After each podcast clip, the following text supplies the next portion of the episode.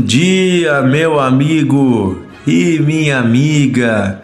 Que Deus abençoe você. Que seja um ótimo dia na presença de Deus. Seja bem-vindo ao Devocional de Fé, seu podcast diário, meditando na Bíblia, a palavra de Deus. Você já julgou um livro pela capa? Você já julgou uma pessoa pela aparência? Isso nós fazemos muitas vezes na nossa vida, né? Nós apenas olhamos aquilo que enxergamos aquilo que os nossos olhos permitem ver. Muitas vezes, diante de situações do nosso dia a dia, se não buscarmos a sabedoria de Deus, nós acabamos tomando decisões precipitadas, decisões erradas, a partir do que os nossos olhos estão vendo. Nem sempre o que reluz é ouro. Você já deve ter ouvido essa frase. Pois bem, é sobre este cuidado em buscar sabedoria de Deus é, que o texto de 1 Samuel, capítulo 16, também nos fala. Você lembra que ontem nós falamos que Deus enviou o profeta Samuel até a casa de um homem chamado Jessé para ali Samuel ungir o novo rei. E Deus disse: Você vai ungir aquele que eu te mostrar. Então, versículo 6 diz assim: Sucedeu que, entrando eles, Samuel viu a Eliabe e disse consigo mesmo: Certamente está perante o Senhor o seu ungido. Interessante que Eliabe, ele era o filho mais velho de Jessé. Eliabe era um homem forte, um homem de guerra. Ele era mais alto que os seus irmãos, ele era exímio na espada, era belo.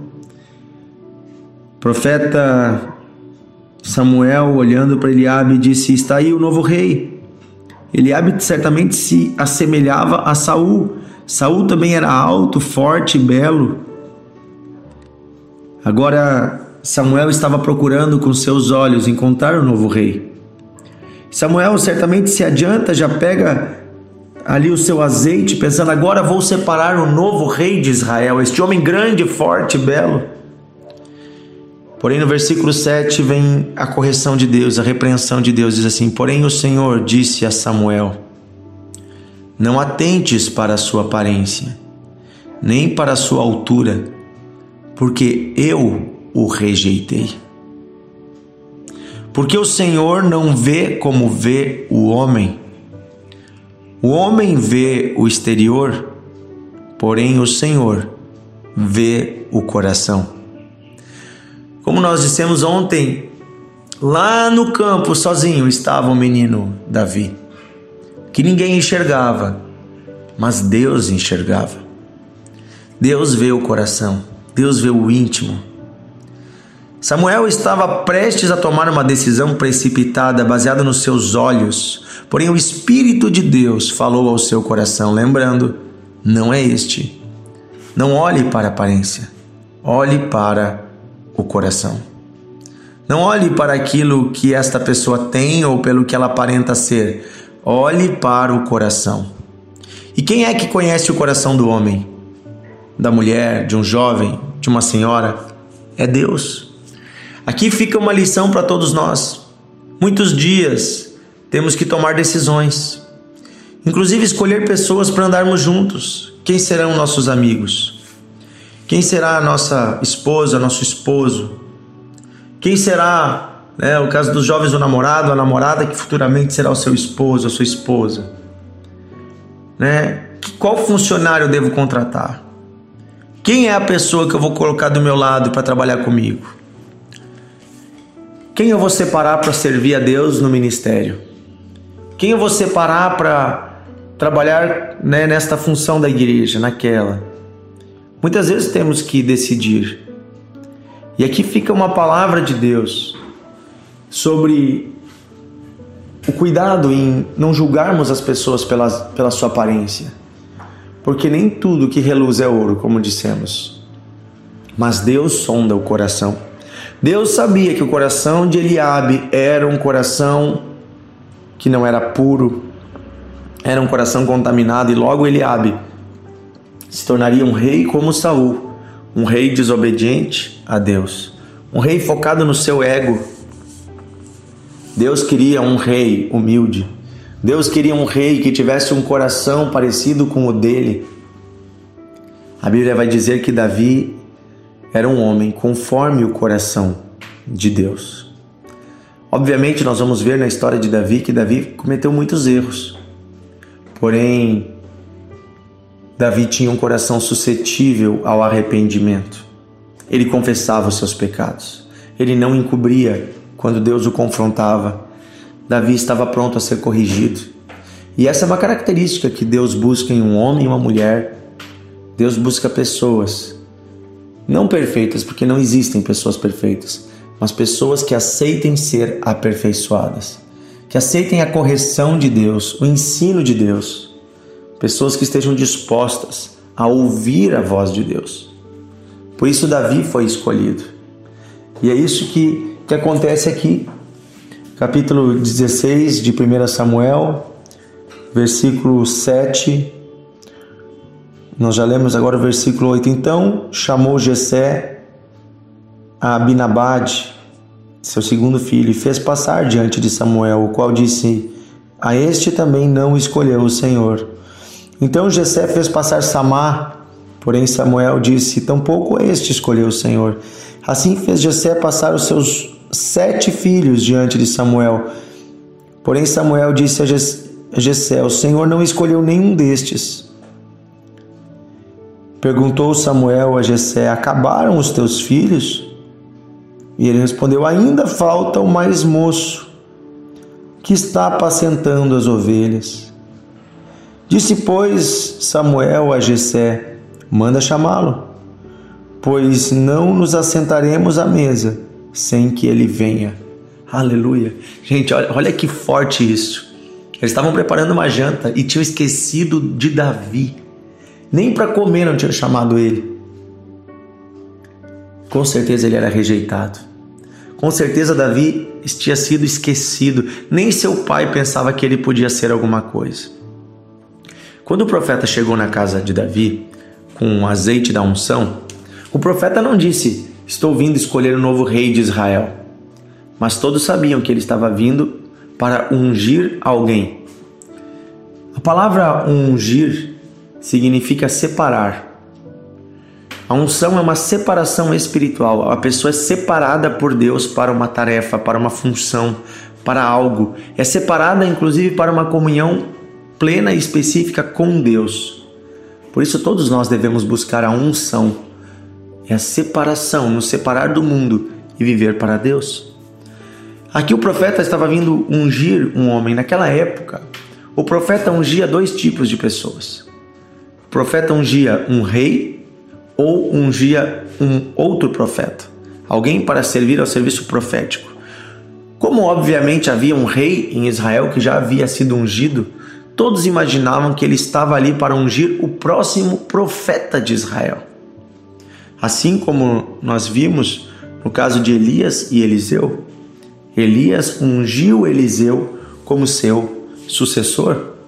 Os profetas sempre escolhiam quem seria o próximo, Deus lhes mostrava quem seria o próximo profeta. Ou muitas vezes ungiam vários homens para trabalhar no serviço profético. Então, certamente se imaginava que estava ali Samuel para escolher um profeta que Deus havia chamado. E nem para isso não chamaram o menino Davi. Davi estava no campo trabalhando e todos ali se divertindo, esperando a hora do churrasco. Sim, era uma carne que estava para ser assada, estava sendo assada. Então Samuel disse: Nós não vamos sentar à mesa sem que ele venha. Ou seja, preste bem atenção. Existe um lugar na mesa de Deus para cada filho. E a mesa de Deus não está completa enquanto cada filho não chegar à mesa. Alguns perguntam por que Jesus ainda não voltou. Por que Jesus ainda não voltou? Eu quero dizer uma coisa para você: Jesus ainda não voltou porque a mesa ainda não está completa. Oh, aleluia! Nós não podemos comer da boda, nós não podemos desfrutar ainda da ceia perfeita, porque a mesa ainda não está completa, porque tem filhos que ainda não foram chamados do campo. Oh, isso é um é forte, gente, porque é Deus falando que precisamos pregar e anunciar o evangelho, anunciar o amor dele. Todos os seres humanos precisam ser alcançados pelo amor de Deus.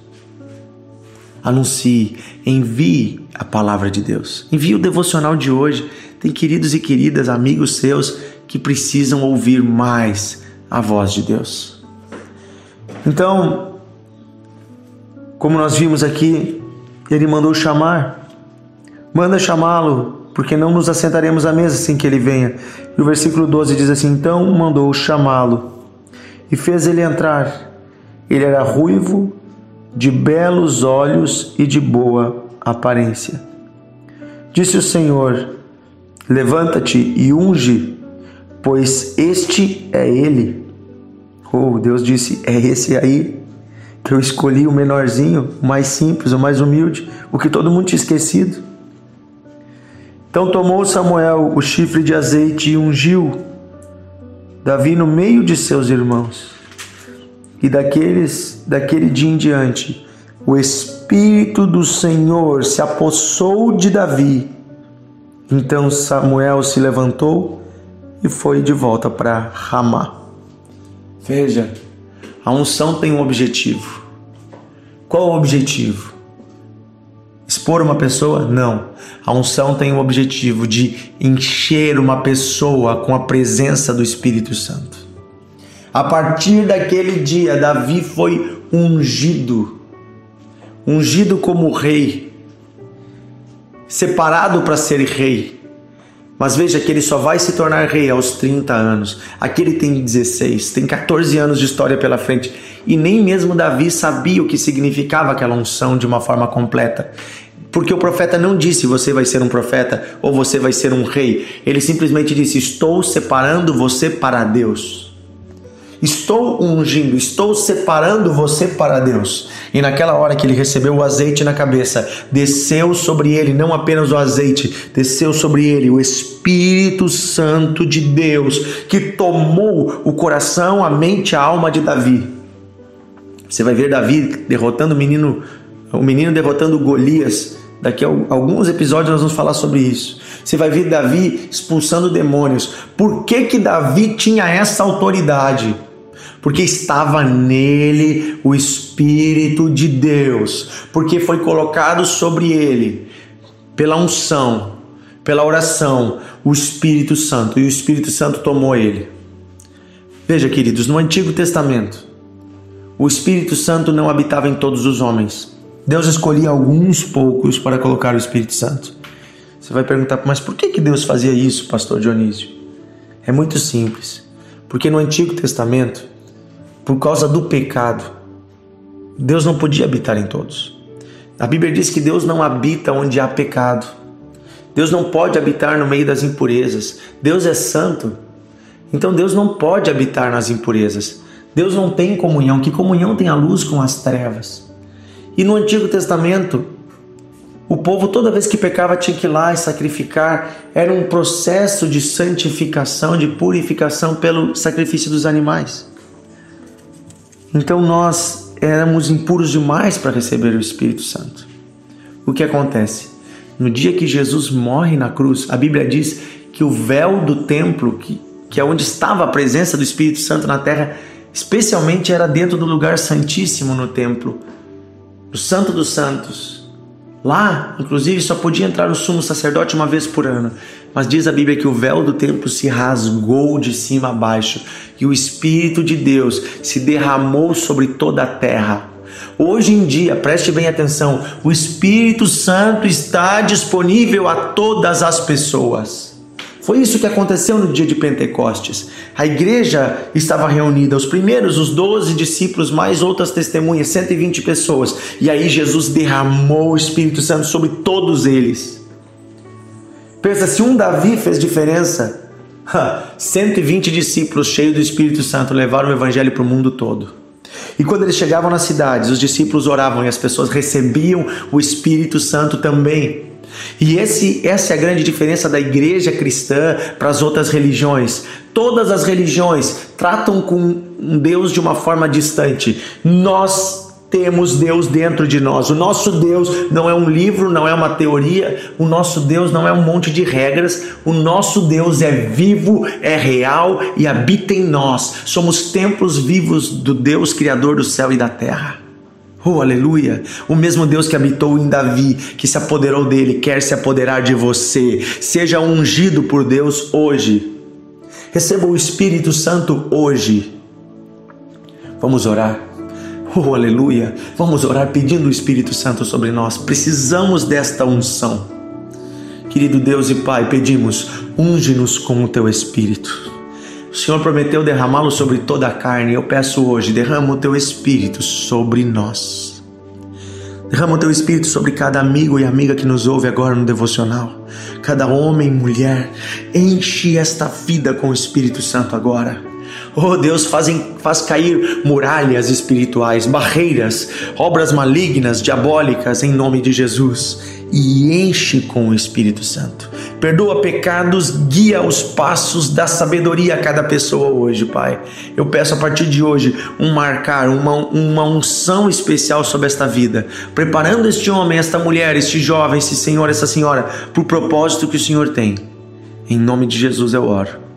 Amém e amém. Aleluia! Meu Deus, as pessoas precisam da palavra de Deus. Compartilhe o devocional, envie. Eu tenho certeza que Deus vai usar você para abençoar muitas pessoas. Deus abençoe e até amanhã.